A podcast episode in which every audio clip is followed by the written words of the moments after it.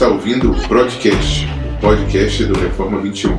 Sou o Josa Eu sou o Chus. Eu sou o Vitor. Emílio. e hoje nós vamos aproveitar o tema que está em alta, a Copa das Copas, para falar um pouquinho sobre Copa do Mundo. Vai ter Copa? Já está tendo muita Copa. Tem muita Copa. Muita, muita Copa. É Copa muita, meu amigo. Muita Copa por jogo. A média altíssima de Copa por jogo. E a gente faz esse, tem essa tradição de fazer de 4 em 4 anos. Normalmente a gente faz no país sede, nessa. Quando a gente faz esses programas, né? Esse ano a gente está fazendo no Brasil. Na Copa passada a gente não conseguiu fazer na África do Sul, mas a ideia é que se mantenha isso. A gente tá fazendo nossos planos para ir pra Rússia em 2018. E aí, falando agora sério, será que a gente tem alguma coisa, além do último podcast que a gente fez há quatro anos atrás, que a gente pode aprender um pouquinho com futebol, com Copa do Mundo? E a gente chamou aqui o Emílio, que é fanático por futebol É um especialista especialista. em Copa do Mundo. e em bolões, Obrigado. bolões não lucrativos. Aqueles que só valem a honra. Ele está na posição 38 de quantas mil pessoas? Quase 40 mil. É bom dizer que 38 porque eu fui um pouco mal hoje à noite, mas de manhã eu tava no 26 de quase 40 mil competidores. Na frente de todos os comentaristas do UOL, Juca Kifuri Craque Neto. Craque Neto, e por aí vai. né? todo mundo. Mas falando sério agora, teologicamente, a gente pode enxergar a Copa do Mundo por uma cosmovisão cristã, por, por, uma, por lentes bíblicas? O que a gente pode aprender? Tem alguma coisa para ser aprendido com Copa do Mundo? Ou a gente vê Aliás, só... por que a gente gosta de Copa? Né? A ponto de fazer um programa, em vez de a gente estar falando sobre, sei lá, evangelismo durante a Copa, ou sobre. é, ou sobre outra coisa. Ou reclamar do governo, É. que não construiu Sobre escola e hospital. Por que a gente está comemorando essa Copa do Mundo? Copa do Mundo como uma das criações humanas é uma das coisas que mais empolga a humanidade. Por quê? Eu acho que é bastante coisa para conversar. Vamos começar a falar acerca de algumas razões de por que, que nós, como imagem de Deus, como subcriadores, o que eu quero dizer com isso é recebemos de Deus o dom de sermos criativos, de inventarmos coisas, de colocarmos a nossa marca em diversas coisas. E uma das melhores invenções da humanidade, uma das invenções que mais empolga a gente em todo o globo, é a Copa do Mundo. Se você pensar bem, eh, as estimativas falam em bilhões de pessoas acompanhando cada evento desse. Não tem nenhum evento esportivo, nenhum evento político, nenhum evento, uma guerra, nada que se compare à Copa do Mundo em termos de audiência, de interesse público, de movimentação das massas do globo todo. É, a estatística que eu, que eu tava lendo esses dias é que metade de todos os seres humanos do planeta vão assistir pelo menos alguma parte da Copa. Talvez não todos os jogos o tempo todo, igual algumas pessoas que estão aqui na sala fizeram, estão fazendo e pretendem continuar fazendo, mas metade de quase 7 bilhões de pessoas em algum ponto desse mês vão parar para o que estão fazendo para assistir a Copa do Mundo. Isso se você considerar que tem países em que o futebol não é tão amado, tem outros esportes que estão à frente, e mesmo assim, pensa, por exemplo, um país como a Índia. Com quantas pessoas tem na Índia? Tem um bilhão de pessoas. E é um esporte que não é muito amado, a Índia não tem nenhuma tradição no futebol, eles preferem cricket e outros esportes, e mesmo assim, tá lá. Pega a China com seus bilhões de pessoas, não tá na Copa do Mundo, não vai desde 2002, mas o povo tá assistindo. Então não é simplesmente uma questão de, ah, tô assistindo porque o meu tá lá. É um amor que vem de um evento especial que interessa muito à humanidade. E aí você fala um pouquinho sobre criação, sobre imagem de Deus, como a Copa ela reflete é- essa imagem de Deus, a doutrina da imagem de Deus. Tem a- como que há uma ligação entre uma coisa e outra? Assim, Josa, é, nós como imagem de Deus recebemos dele a capacidade de sermos criativos. E porque imitamos a Deus, fazemos isso de uma maneira que se assemelha ao que ele faz. Então, nas nossas criações, a gente vai ter coisas que imitam como Deus fez a sua criação original. Então, por exemplo, pensa na Copa do Mundo. Alguns aspectos que, que animam a humanidade são a universalidade e a diversidade. O que eu quero dizer com isso? Nós, como raça humana, somos uma raça, mas ao mesmo tempo somos, somos infinitamente diversos. E nós gostamos, ao mesmo tempo que ressentimos, e depois a gente fala sobre isso mais para frente, mas nós gostamos de coisas que permitem a gente experimentar um pouco dessa universalidade da humanidade. O pecado fragmentou o mundo, o pecado bagunçou a criação, o pecado faz com que nós tenhamos barreiras diversas entre nós. E quando surge alguma coisa que legitimamente produz um senso de união, um senso de participação coletiva, como um evento esportivo especial, seja as Olimpíadas, seja a Copa do Mundo, a gente gosta. Porque agora a gente assiste e a gente fica sabendo sobre outros países, a gente vê torcedores de outros países. Aqui em Brasília, você passa na, na praça ali perto da torre de televisão no dia de jogo, você vai ver gente de de, das duas nações que estão jogando, além dos brasileiros, todo mundo com suas camisas, todo mundo fazendo festa, tirando foto um pro outro. Você vai ver brasileiro abraçado com colombiano, gritando América Latina menos Argentina. É, exatamente, esse tipo de coisa. E tomando caldo de cana com pastel e tudo acontecendo junto ali na, na torre de televisão. É uma, uma festa em que a gente vê isso. Tem uma, tem uma citação aqui legal de um homem chamado Goldblatt, que escreveu uma, um livro sobre a história do futebol e fala o seguinte Existe alguma prática cultural mais global do que o futebol? Ritos de nascimento, morte e casamento são universais, mas são infinitos em sua diversidade. Já o futebol é jogado com as mesmas regras básicas em todo lugar. Nenhuma religião no mundo pode alcançar o, o, a amplitude geográfica desse esporte. Apenas alguns produtos culturais da indústria de entretenimento americano podem che sequer chegar perto do que o futebol faz nesses termos. Então a ideia é que a gente está de fato diante de um fenômeno que é global. E isso é algo raro para a gente. É algo que realmente vai contra o que a gente, em geral. A FIFA até aproveita isso, né? O tema da Copa tem essa coisa de um só coração, unidos no só coração e tal. Uhum. E é, é parte do anseio humano, né? Esse tipo de coisa.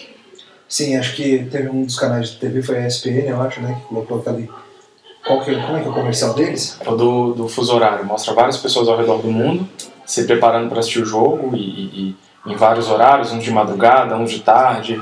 Aí tem um rapaz na África que pedala para ter energia para a TV funcionar. Tem o cara no Alasca tirando a neve de cima da antena. E o americano saindo do escritório. E no final, e todo mundo correndo para ver o jogo. E o, e o lema é: a cada quatro anos, só um fuso horário. Só um fuso horário. Isso é interessante. É é a única coisa que une o globo de, de forma completa. Como alguém já disse, ele funciona como se fosse um koiné contemporâneo. Koiné era a língua grega que por um bom tempo unia boa parte do mundo. E a ideia é que hoje o futebol é um esporte e é um evento, é uma criação humana que serve para unir gente de todo mundo. Você pode, por exemplo, para jogar, você não precisa de tanto equipamento quanto tênis ou de uma superfície adequada quanto basquete ou de um grande número de jogadores, como alguns outros esportes. Você para jogar você precisa de quantos jogadores? Um, se você quiser brincar de baixadinha. Dois. Dois, se você quiser fazer brincar de golzinho. Tá ótimo já. Um de gol a gol, como muita gente brinca. Mas você pode jogar com sete. Se for número ímpar, você bota o. Bota o piorzinho no gol, ou o gordinho. Ou o cara ruim para o time que tem mais, e assim você vai. Você não precisa de bola, você pode jogar com lata, você pode jogar com uma bola de meia, você pode jogar com uma bola furada, você pode jogar com bola de vôlei, você pode jogar com qualquer coisa que precisa seja. Precisa de um uniforme especial. Você precisa de um uniforme especial, faz camisa sem camisa, equipamento de proteção. Meu irmão insiste que é possível jogar com coco. É, seu irmão eu acredito que ele jogaria com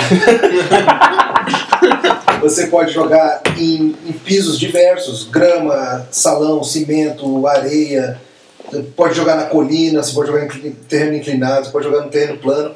É um esporte que ele é especialmente dado a todos os tipos de condição que você encontra no globo. E o John Carlin, um escritor de futebol, ele disse o seguinte: futebol é unicamente democrático entre os esportes de time. Não importa se você é alto ou baixo, se você é um menino africano magrelo ou um holandês grandão, se você é branco, preto ou marrom. Você tem essa liberdade de que é um esporte que admite tipos físicos diferentes certos esportes são limitados a certos biotipos, né? O futebol não, ele tem essa, essa vantagem. Isso, é, isso tem se tornado uma coisa cada vez mais curiosa que chama mais atenção a, a cada Copa do Mundo que passa, em que antes algumas seleções eram caracterizadas por algumas dessas, dessas, desses tipos físicos, digamos, que você citou, mas alguns países que passam por processos, às vezes, é, é, é de, de influência de outras nações, e, e talvez o maior exemplo o que chama mais atenção nessa Copa atual seja a equipe da França, que tem jogadores imigrantes da, da, da da África, principalmente da Argélia, e você vê aquele jogador francês clássico com cabelo penteadinho de lado, branco do olho azul, alto e, e, e forte, mas você tem alguns jogadores que as pessoas às vezes nem, nem imaginam que sejam franceses, mas que o baixinho, fortinho, que corre, e você vê uma equipe completamente que antes você via essa diversidade nas seleções. Uma seleção joga assim, outra assim, outra assim. E hoje em dia você vê cada vez mais dentro das próprias seleções essa, essa coisa de várias pessoas de vários tipos, tipos físicos diferentes, origens diferentes jogando juntas. E tem uma coisa também que me chamou a atenção, é que quase todos os times, inclusive os que são considerados mais fracos, quase sempre tem pelo menos alguém que é um craque que está numa grande, um grande clube. Isso. Né? Então, por exemplo, Costa Marfim tem o Drogba. É na Marfim, né? É, é. E o Yaya Touré também. Isso. E ante, antigamente não acontecia tanto isso. Você tinha uns times fracos, os bobos do futebol, e hoje mesmo os times mais fracos tem, aparece sempre tem um cara que parece que está salvando, parece que globalizou assim a. Você quer dizer que a figura do craque? Não tem mais bobo no futebol? É, não. Eu acho que não. Isso, de certa forma, explica, claro que a gente não sabe como que vai terminar a Copa, mas até agora a gente tem visto vários resultados surpreendentes, equipes que não vão tão bem na história, mas agora estão se, saindo bem. Eu estava vendo uma entrevista com um ex-jogador chileno e ele estava argumentando justamente isso. Ele fala: a grande maioria dos jogadores do Chile hoje jogam em times da Europa, jogam em times de primeiro, primeira linha do, do futebol mundial. Isso faz diferença em termos de treino, em termos de competitividade, de lidar com pressão e todas essas coisas. Então acho que essa é a primeira coisa que a gente precisava considerar, o fato de que ao curtirmos Copa do Mundo, nós temos oportunidade de participar de algo que é verdadeiramente universal e global. E o coração criado do ser humano anseia por isso. Porque nós fomos criados para viver como uma única raça, como um único povo, e é a rebeldia daquela que nos fragmenta. Ao mesmo tempo que nós somos um, nós somos muitos. E Deus também nos fez para, na unidade, termos diversidade. E é legal também na Copa do Mundo a gente se comparar uns aos outros. Então você começa a falar num estilo brasileiro, na garra uruguaia, no não sei o que dos alemães, no não sei o que dos africanos e assim por diante. E a gente gosta de usar a Copa do Mundo para exercer a nossa individualidade, a nossa brasilidade, coloquemos assim. Você vê que poucas vezes, poucas coisas no mundo empolgam o brasileiro em ser brasileiro quanto a Copa do Mundo. Eleição, nada disso. No futebol, né, tem essa coisa que a gente se identifica muito com o futebol, aquele exemplo clássico que a gente sempre dá. Você vai em qualquer outro país do mundo e você sabe, às vezes, grandes cidades turísticas do mundo, como Nova York, Paris, Londres, e você sabe que tem várias pessoas de vários países. Mas você facilmente identifica o brasileiro, porque ele sempre vai estar ou com a camisa da seleção, ou de algum time, ou pelo menos uma camisa verde ou amarela. E vamos puxar o, passo, o papo com o brasileiro falando sobre isso também. É, e você com, às vezes começa a conversar com alguém e fala assim: ah, Brasil, Pelé, Pelé. E, e, e recentemente minha mãe teve na Europa e, e o, o, pai do noivo da minha, da minha tia, que minha mãe foi lá ver o casamento, começou a puxar papo com ela em alemão e ela não entendia nada. As únicas palavras que ela entendia de toda a conversa que ela teve com ele foi Pelé e Zico. E, e, nós, brasileiros, a gente tem uma relação com a camisa, com a amarelinha, que é semelhante, talvez, aqui, por exemplo, os estadunidenses têm com a bandeira. E isso que você estava falando, de é o nosso símbolo de orgulho. É aquilo que mostra aquilo em que nós somos verdadeiramente bons nesse mundo. Se a gente não ganha em nada mais em economia, educação, em ciência, em tecnologia, em nada, mas a gente tem cinco estrelas no escudo da camisa e só a gente tem cinco e não vai. E a Itália tem quatro, mas já saiu e não vai conseguir tudo. Então é só pra gente mesmo. Quando a gente pensa na camisa brasileira, tem um outro negócio que é interessante também, que expressa a nossa individualidade, a nossa forma de pensar acerca de nós mesmos. Que é o fato de que você, em geral, as seleções, as diversas seleções têm o nome do jogador apenas o sobrenome do jogador. De vez em quando tem um apelido ou alguma coisa assim. Mas quando você chega na seleção brasileira e você olha atrás das camisas, o que, que você vê? Um apelido. Nomes e apelidos. Nomes e apelido, um nome que na verdade não é o nome do cara, é só um apelido. É, o nome que não é o nome do cara, que é o apelido, alguma coisa assim. E eu acho que isso expressa um pouco do que o brasileiro pensa sobre si mesmo e como gosta de se identificar.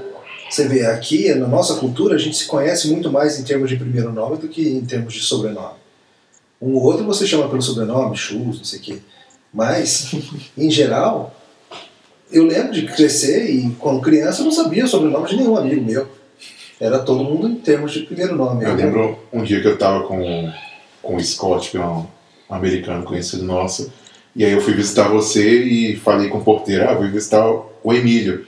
Aí o porteiro, o Emílio? Aí é. Aí a primeira coisa que ele me perguntou foi, nossa, o porteiro trata ele pelo primeiro nome, que amizade. aí não, aqui é, é o que acontece. É. E, e, outras coisas que a gente entende que mostram quem nós somos por, por meio desse, desse esporte, toda essa coisa. E a princípio é bom mostrar esse tipo de diversidade. Né? Claro, pode ir a um ponto de ter hábitos culturais problemáticos e diminuir certo, certos países, certas coisas, mas a princípio a, a diferença com que fomos criados é algo é algo bom. bom. A diversidade é algo bom. Os dois primeiros seres humanos eram diferentes. Eram diferentes. Entre si, e, o, e justamente o correto era que eles expressassem a sua diversidade. Né? Sim. Na união em uma só carne. E ao mesmo tempo que demonstrava uma união. Perfeito. Si. perfeito. É. O, o, Nick Hornby, aquele escritor famoso que escreveu Febre de Bola, ele fala sobre torcer para a Inglaterra. E ele fala um pouco sobre como entender a, a, a expressão de quem o povo dele é também é um pouco decepcionante. Ele fala assim: às vezes eu estava assistindo o jogo e via aqueles bêbados, aqueles bandidos racistas enrolados nas cores nacionais, e eu tinha que admitir: esse é o meu povo, e não os meus amigos legais e liberais que eu gostava de imaginar como sendo o típico inglês. E a gente vê essa diversidade, a gente vê a unidade, mais para frente a gente vai falar um pouquinho do, do lado ruim disso, mas é uma coisa a se pensar mesmo sobre como nós exercemos na que criamos algo que vem de Deus. Tem diversas coisas que a gente pode ver que em tudo que nós criamos a gente imita a Deus. Um dos aspectos diversos é a questão de regras. Você vê, Deus criou um mundo que funciona por meio de regras. Tanto regras naturais, como as leis da física, etc., quanto a lei moral que o Senhor deu para o ser humano viver e ser guiado por ela. E curiosamente, nós tudo, tudo que nós inventamos, a gente bota regra também. Seja um banco imobiliário que a gente bota as regrinhas lá, seja um esporte como o futebol, que a gente inventa uma regra maluca e fala assim, ó, vamos fazer o seguinte, a gente se divide em dois grupos, ninguém pode usar a mão, aí só pode usar o pé e tem que fazer essa bola chegar aqui naquele canto.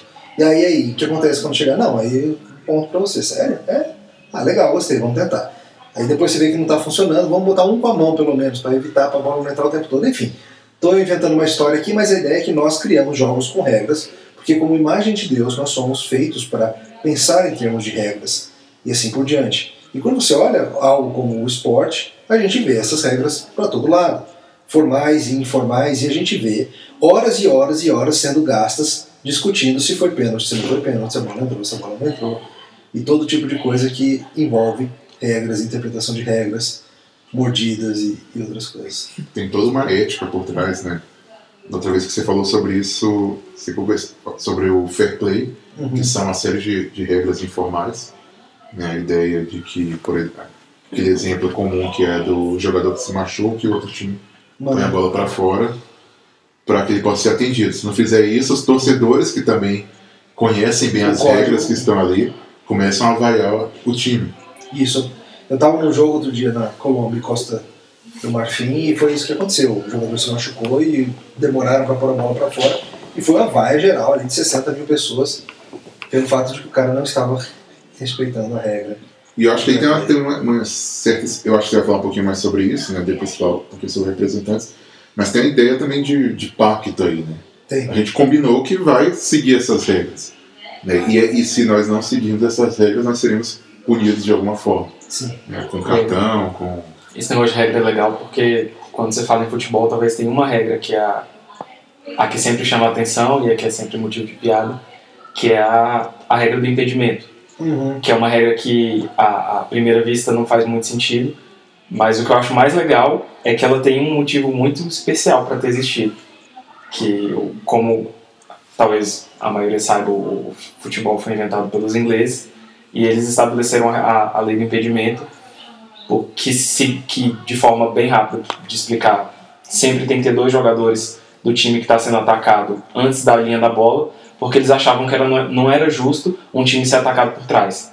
Então sempre tinha que ter um jogador que está sendo atacado antes da bola. Você só pode ser atacado de frente, você não pode ir por trás e atacar o cara por trás, porque eles achavam que assim o jogo seria um pouco mais justo, pelo menos se tivesse um time muito mais forte que o outro, pelo menos você daria a dignidade de receber todos os ataques pela frente.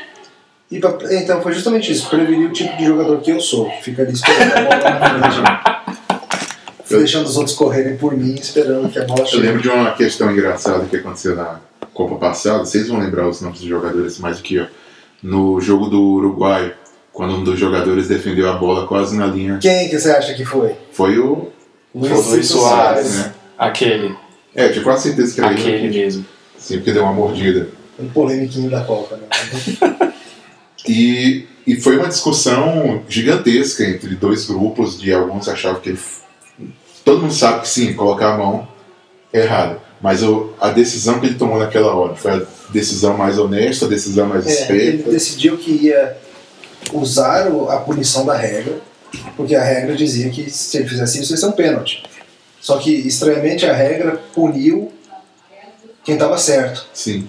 porque foi pior Ele time. trocou o gol certo pela possibilidade de um gol e mais a expulsão. e a expulsão e a possibilidade não se concretizou. Se deu bem nessa. A gente vai colocar um link aí embaixo se encontrar o vídeo, aí você dá uma observada e pensa um pouquinho sobre isso. Era um gol quase feito, ele tirou com a mão, evitou o gol do adversário, fez um pênalti, foi expulso, mas na hora que o adversário foi bater pênalti no Uruguai, o goleiro defendeu. E aí acabou. Bateu na trave. Aí bateu na trave. E aí E acabou isso que, ficando um é, gol. isso que é um negócio maluco, né? Porque ele usou a regra. Ele decidiu que ia aceitar a sanção prevista da regra e que ia ser melhor assim mesmo.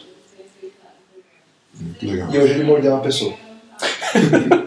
então, Que é outra questão, né? Pode morder, não pode. não pode morder. Não pode. Não uma pode. regra bem clara.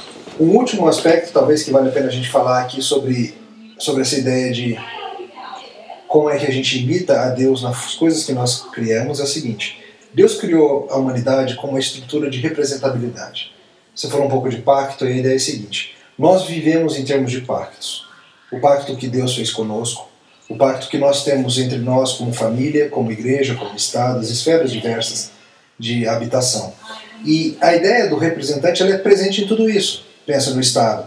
A gente tem deputados, presidente, a gente tem várias pessoas que nos representam, que fazem coisas em nosso nome. É assim na família, é assim na igreja e é assim também nas coisas que nós criamos. Então, por exemplo, quando você olha para a seleção brasileira, você vê ali um grupo de homens representando o Brasil. Essa ideia pactual, aqueles homens vão lá e eles vão nos representar, eles vão jogar por nós, nós vamos para o estádio torcer, nós vamos comprar as camisas deles e outras coisas que eles apresentam na televisão. E eles nos representam. E se eles ganharem a Copa, eu vou poder dizer lá onde eu estiver passeando, em qualquer outro país, que eu sou campeão do mundo, que eu sou penta, que eu sou hexa, sendo que eu não fiz absolutamente nada para isso. Eu não entrei em campo, eu não fiquei suado, eu não corri atrás da bola, eu não perdi peso no torneio, eu não fiz nada disso. Talvez se eu fui ao estádio torcer, eu ajudei um pouquinho lá, junto com os 70 mil. Mas é interessante que, num senso muito real, nós fomos representados por Cristo na sua obra. E nós não fizemos nada. Mas a representação dele e a sua ação em nosso favor como nosso cabeça, como nosso representante federal, significa que nós temos os benefícios do que ele ganhou. E a gente entende que esse princípio é válido biblicamente e é válido nas nossas coisas também. Os campeões mundiais não são só os 22 jogadores, são todos aqueles bilhões que eles representam. E a gente vai ver que esse princípio aparece em todo tipo de criação humana. E a gente busca participar do jeito que a gente pode, né? A gente participa de bolões, a gente faz álbum de figurinha, a gente faz todo tipo de coisa para a gente se sentir parte, de alguma forma, do que eles estão fazendo em nosso lugar. É isso aí, pessoal. A gente gosta muito de Copa do Mundo, mas infelizmente nem tudo são flores. Alguns dias antes da Copa começou da Copa começar, circulou aquele vídeo daquele cara engraçado falando sobre um monte de coisa ruim a respeito da Copa do Mundo. E a gente pretende falar um pouco sobre isso também. A gente vai encerrar por aqui hoje, mas a gente volta com outro programa depois para falar mais sobre a Copa e falar algumas coisas não tão boas. É isso aí.